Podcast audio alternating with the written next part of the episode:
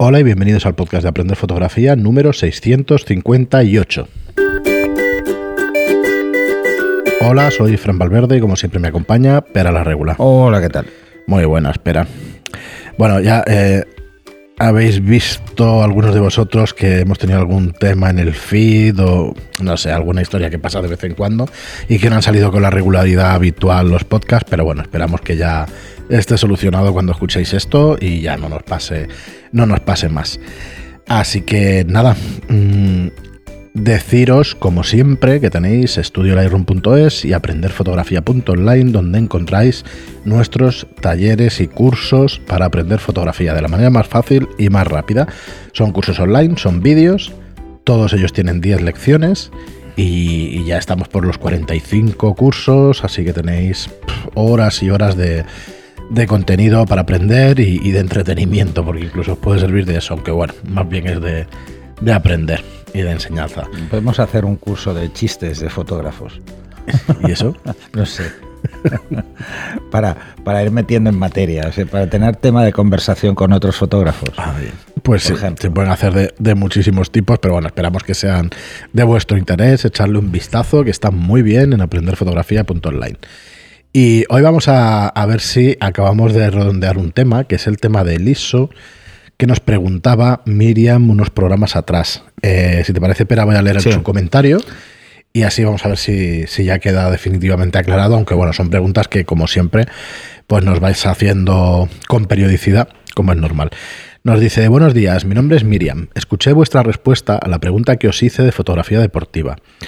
Eh, te adjunto una foto para que veas a qué me refiero. La foto sí que la has visto tú, ¿verdad? Sí, sí. Vale. Mm. Normalmente no he tenido problemas de enfoque en la velocidad del objetivo, ya que normalmente tengo distancia para alejarme y que por lo tanto haya menos velocidad, por decirlo así.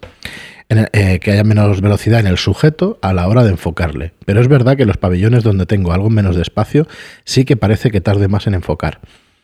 Mi intención, de, eh, mi intención de cambiar de cámara es por intentar subir el ISO y que no se note tanto, ya que me han dicho que la D7500 va genial en cuanto a ISO.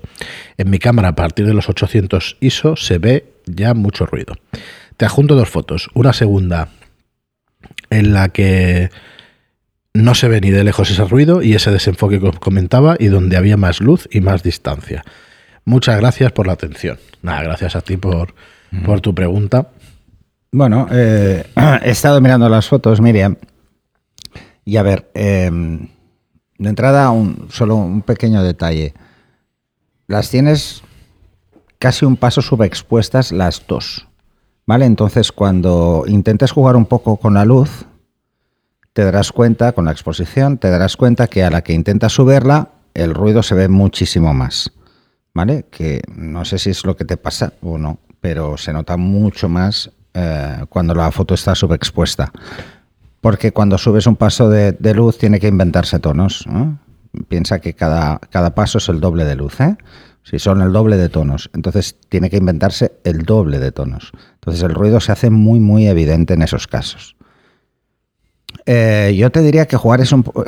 Hasta que no tengas una cámara que te pueda solucionar el ISO, que yo no soy de la idea de que vengan por ahí los problemas, al menos la mayoría de veces, intenta jugar con las fotos ligeramente sobreexpuestas y luego baja la exposición. Lo contrario a lo que te está pasando ahora. Tendrás que arriesgar incluso más, incluso subir un poco más el ISO mm, y no pasará nada. Verás que lo podrás recuperar mejor. Los pabellones tienen eso. Eh, la iluminación es bastante pobre, aunque aparentemente está muy bien. A la hora de, de tener pues, luz fotográfica, pues va a ser que no, ¿no? Entonces nos obliga o con el ISO o con aperturas muy amplias. Otra opción es un objetivo mmm, con una apertura mayor. Pero ya te digo, este tipo de soluciones a veces eh, requieren de otros. O sea, solucionamos un tema y nos metemos en otro fregado. ¿eh? Uh -huh. Yo no veo un ruido salvaje. ¿eh? Piensa que tú estás acostumbrada a ver las fotos al 100%, pero poca gente las ve así. ¿Eh? Poca gente las ve así, al 100%. Bueno, si te enseñase alguna fotografía antigua con mucho menos ISO, te darías cuenta de que, de que es una barbaridad lo que hacen las cámaras, incluso la tuya, que ya tiene unos años. ¿eh? Así que yo no le daría mayor importancia a ese tema. En cuanto a la, velocidad de enfoque, eh, bueno, esto te lo puede solucionar en parte la cámara y en parte el objetivo. ¿eh? Esto es un trabajo en conjunto. O sea, el, objetivo lo que está es buscando el foco hasta que la cámara le dice para. Es así. Y claro, eh, intervienen los dos. Pero piensa que si el objetivo es luminoso y no tiene demasiados no tiene demasiados elementos ópticos, suelen ser rápidos. ¿Cuál es el problema de los zooms? Esto que muchos grupos ópticos y entonces son más lentos en el enfoque. Por lo demás, yo te diría que primero que hicieras esa prueba ¿eh? de incluso forzar, incluso subir un paso más de ISO, pero eh, que te queden mm, pues más expuestas las fotos y luego restas, es mejor restar exposición que tener que sumar. Y solo que restes un paso te darás cuenta de que pierdes una parte muy importante del ruido. ¿Eh? Y ya verás, pruébalo. Y nada. Yo ya lo sabéis todos, no, no soy muy partidario de solucionar problemas cambiando equipo, porque entonces sería un nunca acabar. Porque mm, si tienes otro equipo, en vez de intentar eh, trabajar más con la técnica, lo que te va a pasar es que te vas a acostumbrar hasta que haya un momento que vas a forzar y luego ya dirás, uy, otra vez el ruido. No, es que vamos forzando cada vez más, ¿no? Pero bueno, eh, pues eso. Me enviaste un RAW y un JPEG. ¿eh?